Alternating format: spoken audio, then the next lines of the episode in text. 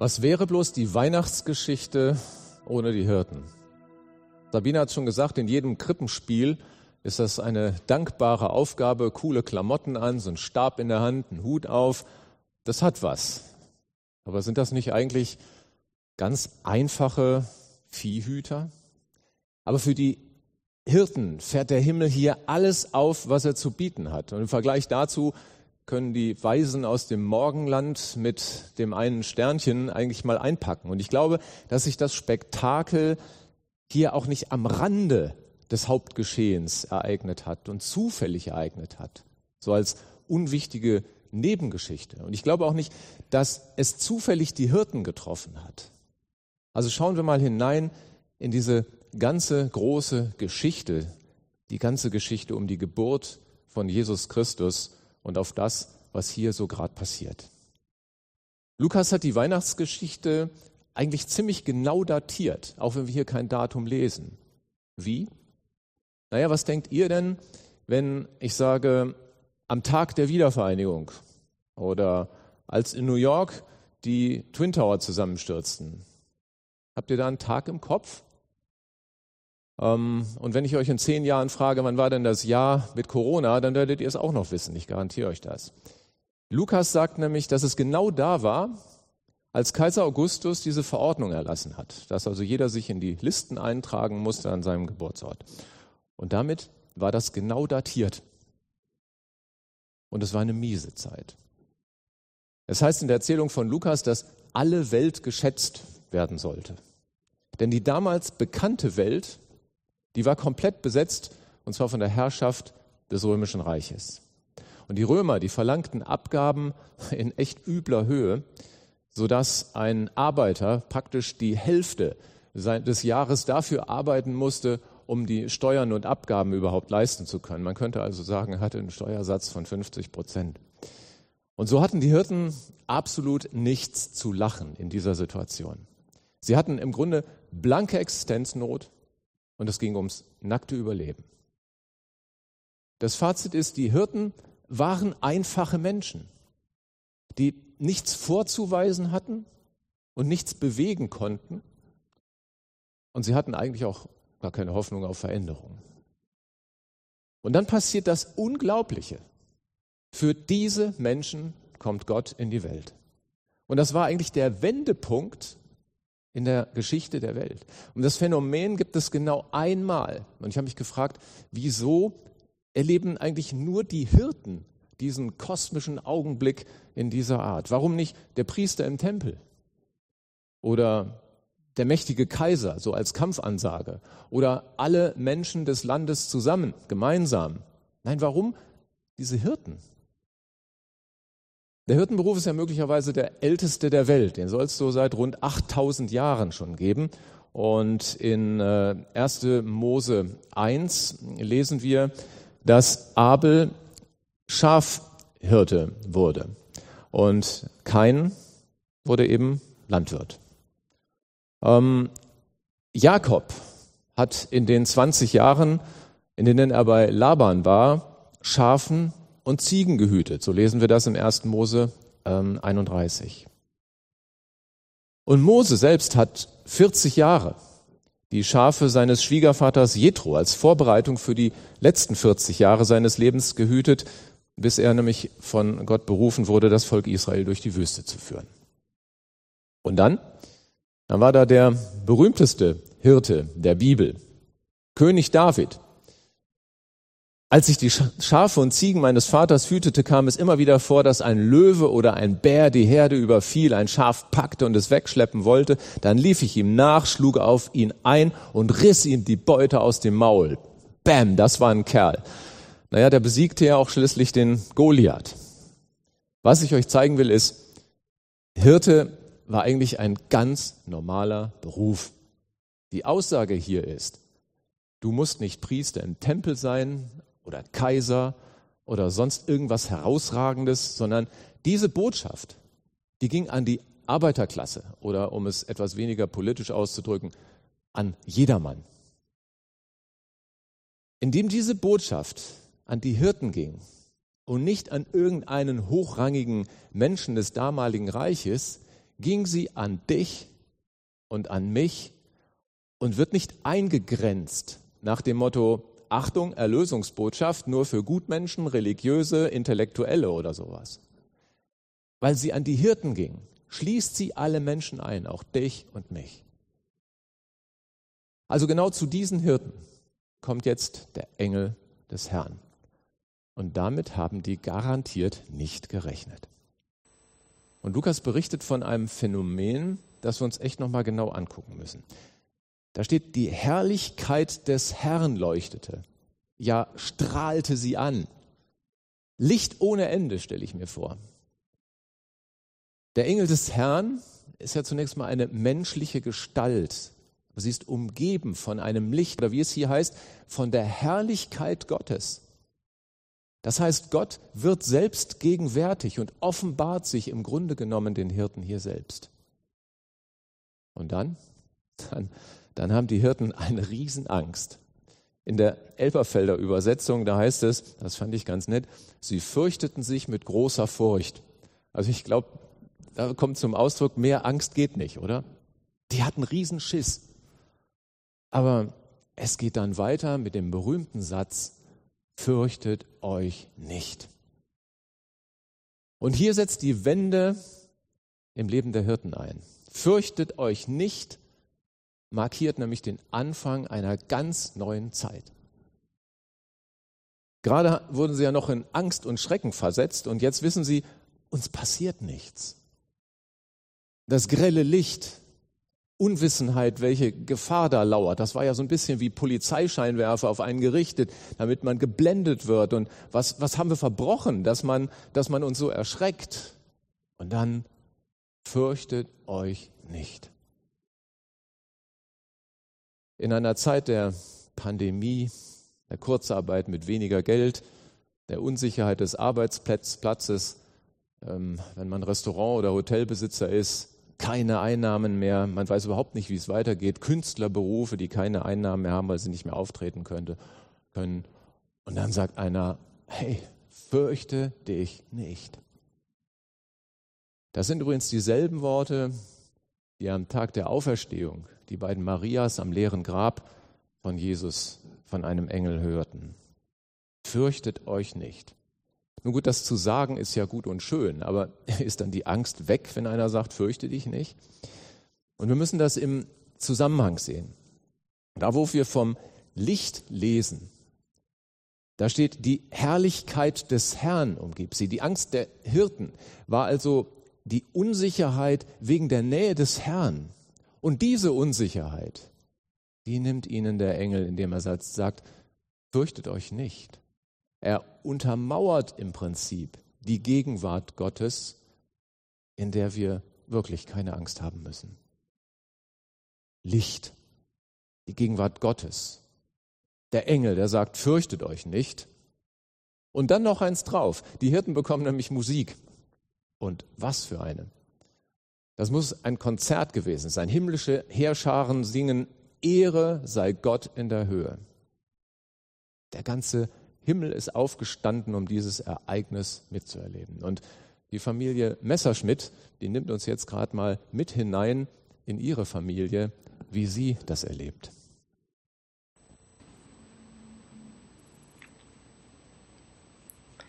Als er noch sprach, sahen die Hirten plötzlich noch viel, viel mehr Engel, die sangen und jubelten. Gloria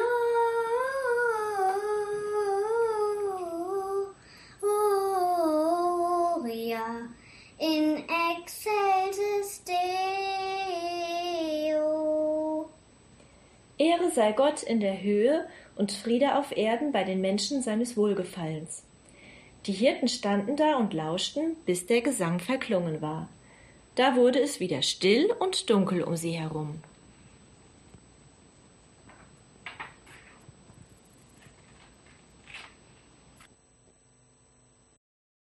Das war so schön. Vielen herzlichen Dank euch. Und so schön und das aus Hunderten und Tausenden Kehlen müssen wir uns vorstellen.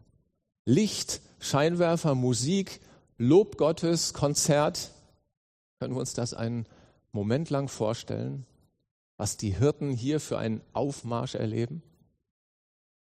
Das war der Moment, wo Himmel und Erde sich berühren durch Jesus Christus. Der Wendepunkt in der Geschichte der Welt. Und dabei ist eigentlich für die Hirten bis hierher noch gar nichts passiert.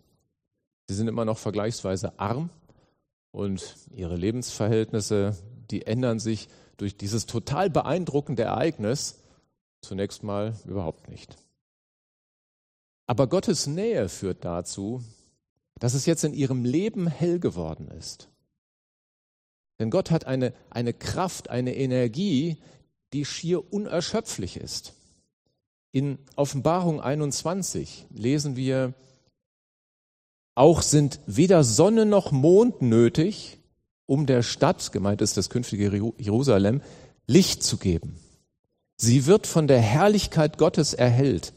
Das Licht, das ihr leuchtet, ist das Lamm.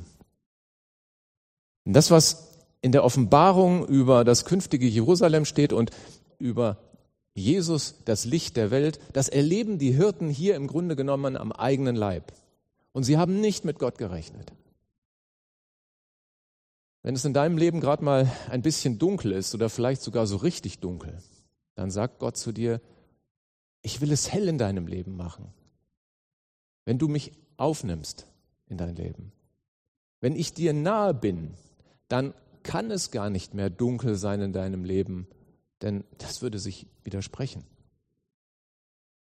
Kann es sein, dass es auch manchmal deshalb in meinem Leben etwas dunkler ist, weil ich Jesus nicht mehr den Raum gebe, in mir Licht zu machen? Ich habe doch so wenig Zeit, mein Tag ist so ausgefüllt und wo soll ich da noch Platz haben? Aber du musst dich entscheiden, in welche Dinge du deine Zeit investierst. In Dinge, die für dich vielleicht wichtig sind, die dein Leben aber nicht hell machen, oder in Jesus, der dein Leben so richtig hell machen will und kann.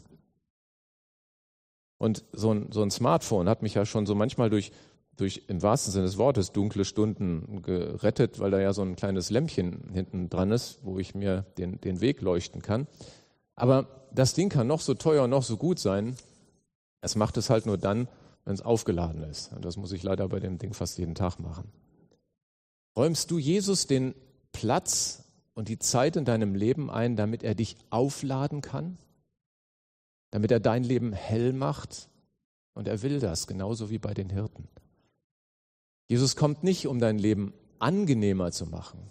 Jesus kommt, um dein Leben hell zu machen, um die Dunkelheit in deinem Leben zu vertreiben. Und dadurch kann dein Leben angenehmer werden. Und das erleben nämlich unsere Hirten hier gerade. Aber warum betreibt jetzt Gott so einen Riesenaufwand, um ein paar Hirten aus dem Halbschlaf zu wecken? Als es vor wenigen Wochen in der Predigt von Daniel Theiss um Elia ging und wie Gott an ihm vorübergegangen ist, da gab es ja auch Erdbeben und nochmal erst Sturm, Erdbeben und Feuer in dieser Reihenfolge. Also auch hier ganz großes Kino. Aber Gott nahte sich Elia im Säuseln, im Windhauch. Bei Elia musste sich Gott nicht bemerkbar machen. Da ging es Gott darum, dem Elia angekündigterweise die nächsten Aufgaben klarzumachen. Und das hatte Elia auch schon oft erlebt. Und genau das ist hier grundlegend anders bei den Hirten. Die Hirten wussten gar nichts. Sie ahnten auch nichts. Sie hatten Gott noch nie erlebt und haben überhaupt nicht mit ihm gerechnet.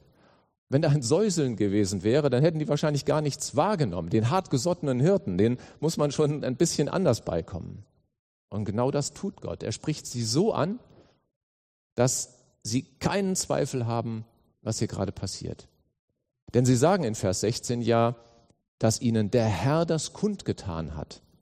Die haben also sofort kapiert, wer der Absender der Botschaft ist, nämlich Gott, der Herr. Wartest du gerade auf eine Antwort von Gott?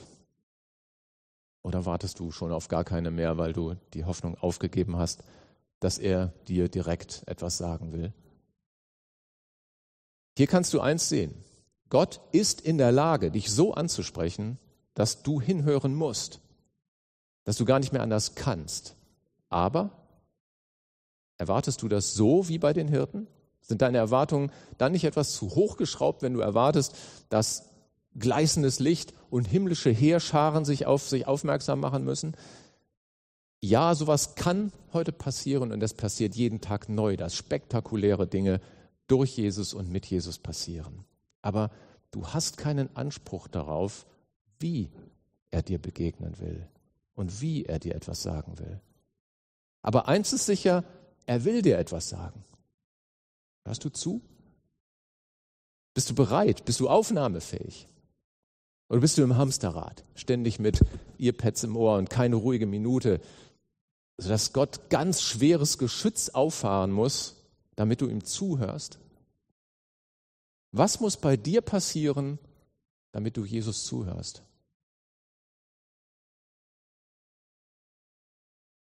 Bis hierhin haben die Hirten eine ganz große Show erlebt. Fantastisch. Jetzt muss man aber ehrlich sagen, es hat sich ja immer noch nicht wirklich viel für sie verändert. Aber jetzt geht es eigentlich los. Jetzt kommen sie nämlich selbst ins Spiel. Der Engel, der ist ja nicht nur mitgekommen, um zu sagen, habt keine Angst, sondern er hat eine wichtige Botschaft. Nämlich die Botschaft überhaupt. Ich bringe euch eine gute Nachricht, über die im ganzen Volk große Freude herrschen wird. Heute ist euch in der Stadt Davids ein Retter geboren, geboren worden. Es ist der Messias, der Herr. An folgenden Zeichen werdet ihr das Kind erkennen. Es ist in Windeln gewickelt und liegt in einer Futterkrippe. So, das große Spektakel war jetzt vorbei. Da muss es ja sehr interessante Gespräche gegeben haben, nach dem Motto, hey, kneif mich mal, war das echt? Und dann, ja, wir haben das alle gleich erlebt. Und dann gehen sie los nach Bethlehem. Und was, wenn uns jemand fragt, was wir suchen? Die halten uns doch für verrückt, wenn wir sagen, nichts, nur den Erlöser der Welt, der soll hier irgendwo in der Futterkrippe rumliegen. War das mutig von den Hirten, sich auf die Suche nach dem Erlöser zu machen? Sie haben sich auf den Weg gemacht, sicherlich auch aus Neugier und um nichts zu verpassen, aber auch aus einem anderen Beweggrund heraus. Sie haben nämlich die Hoffnung, dass es wahr ist, was ihnen der Engel gesagt hat. Und das war das Motiv und das ist auch heute noch das Motiv für viele Menschen, die sich aufmachen, Jesus zu suchen. Was habt ihr eigentlich in Erinnerung? Hat der Engel zu den Hirten gesagt, so jetzt geht's, jetzt geht, jetzt geht los und sucht das Kind? Nee, das hat er nicht. Er hat nur gesagt, woran sie ihn, Jesus, erkennen werden. Und für mich ist das ein ganz wichtiger Punkt in dieser Geschichte. Das passiert eigentlich so nebenbei. Aber den Hirten wird gesagt, dass der Erlöser geboren ist und wird, es wird ihnen gesagt, woran sie ihn erkennen werden. Aber das ist es auch. Jesus zeigt dir Wege auf und er macht sich in seinem Leben, in deinem Leben bemerkbar, aber er zwingt dich nicht. Du entscheidest. Du selbst entscheidest, ob du ihm folgen willst oder nicht. Du selbst entscheidest, ob du ewiges Leben haben willst oder nicht. Und das ist das Wesen Gottes, dass er uns nicht zwingt, sondern uns den Weg aufzeigt. Aber die Entscheidung, ihn zu gehen, die musst du selbst treffen. Wir sind nicht Gefangene unseres Glaubens, sondern geborgen in der Nähe unseres Herrn, wenn wir den Weg mit ihm freiwillig gehen. Also die Hirten gingen los. Die haben sich entschlossen. Und die Erfahrung? Wir lesen, es war alles so gewesen, wie der Engel es ihnen gesagt hatte. Gott ist glaubwürdig. Das, was er zusagt, das geschieht auch, auch heute noch. Aber es gehört Vertrauen dazu. Die Hirten hätten ja auch sagen können, was sollen wir denn jetzt nach Bethlehem reinrennen und dieses Kind suchen? Das haben sie aber nicht gesagt. Sie vertrauten auf das, was ihnen gesagt worden ist und gingen los, so schnell sie konnten.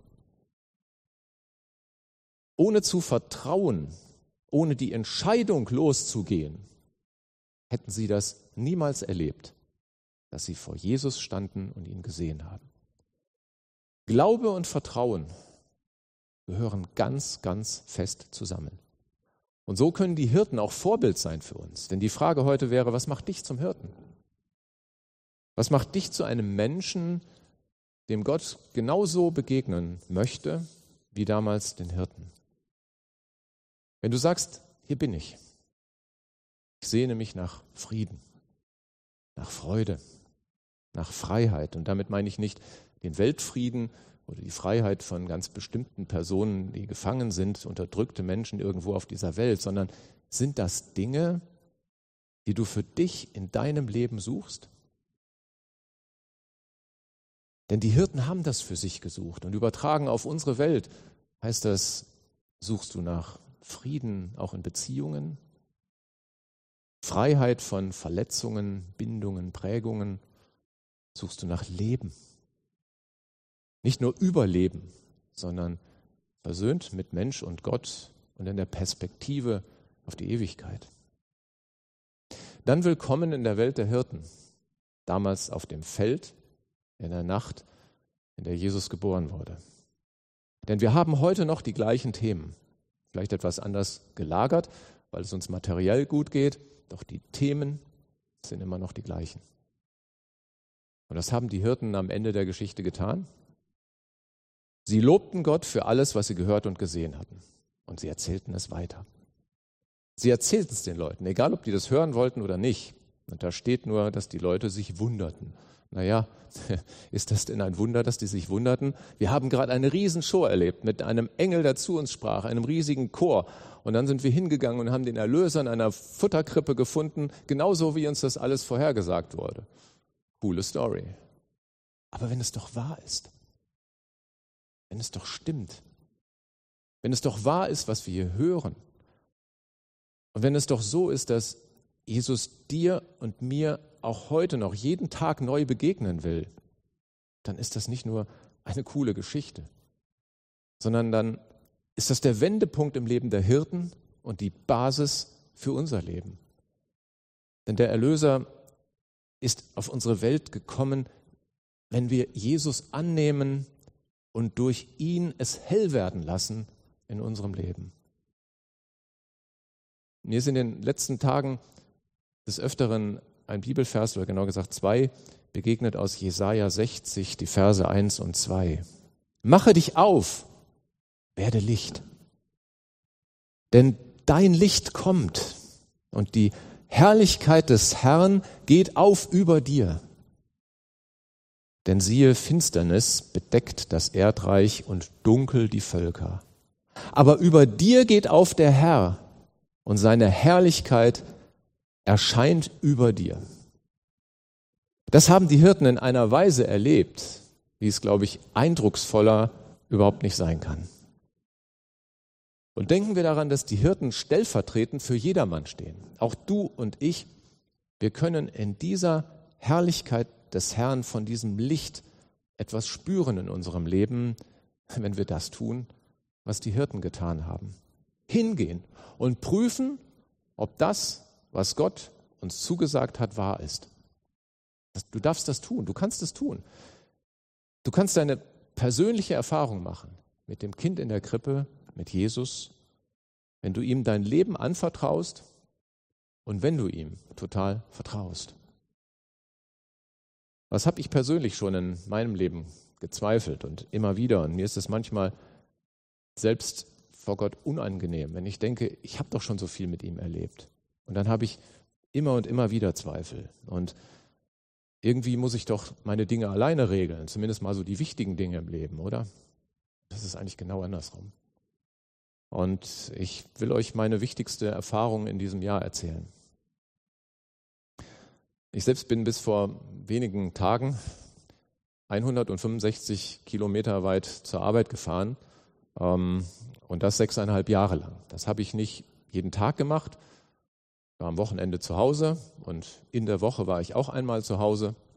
Aber ansonsten war das eine lange Strecke, die zur Folge hatte, dass die Sabine zu Hause war, lange Zeit noch mit Kindern. Jetzt sind die Kinder im Studium und ich in meiner kleinen Wohnung in Wuppertal. Und das wurde immer mühsamer, diese Trennung von zu Hause, von Frau und Kindern, jetzt nur noch von Frau, weil Kinder nicht mehr zu Hause so oft.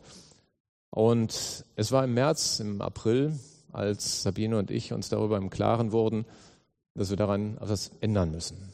Und wir, das war natürlich in allererster Linie ich, nämlich wir sind übereingekommen, dass ich hier wieder in der Nähe von Herborn arbeiten möchte.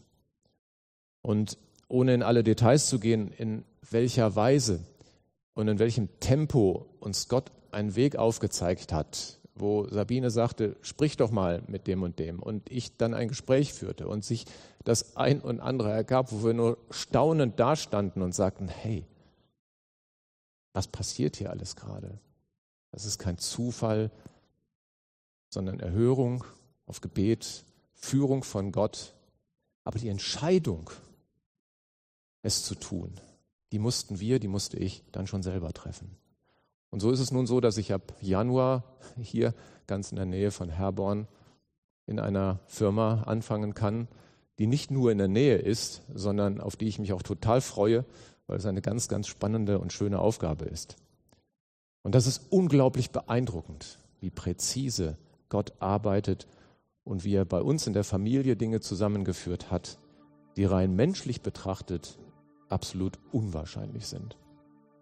Und ich kann dir nur sagen und dich dazu auffordern und aufrufen, sei wie die Hirten, such Jesus, er wird sich finden lassen. Und wenn du ihn gefunden hast, dann vertraue ihm dein Leben an und schäm dich nicht, wenn du immer wieder zwischendurch dran zweifelst und sagst, Mensch, ich habe wieder vergessen, Jesus einzubinden. Wie gerade schon gesagt, ich muss mir das auch immer und immer wieder ähm, ins Leben rufen, also in Erinnerung rufen und lernen. Aber wenn du dann solche Erfahrungen mit Jesus machst, dann dann kannst du eigentlich gar nicht anders, als immer wieder davon erzählen und mit ihm neue Dinge erleben. Und das ist es, was die Hirten, was über die Hirten in Vers 20 gesagt wird, nämlich sie rühmten und priesen Gott für alles, was sie gehört und gesehen hatten. Und ich wünsche dir von Herzen, dass du genau das in deinem Leben auch tun kannst. Amen.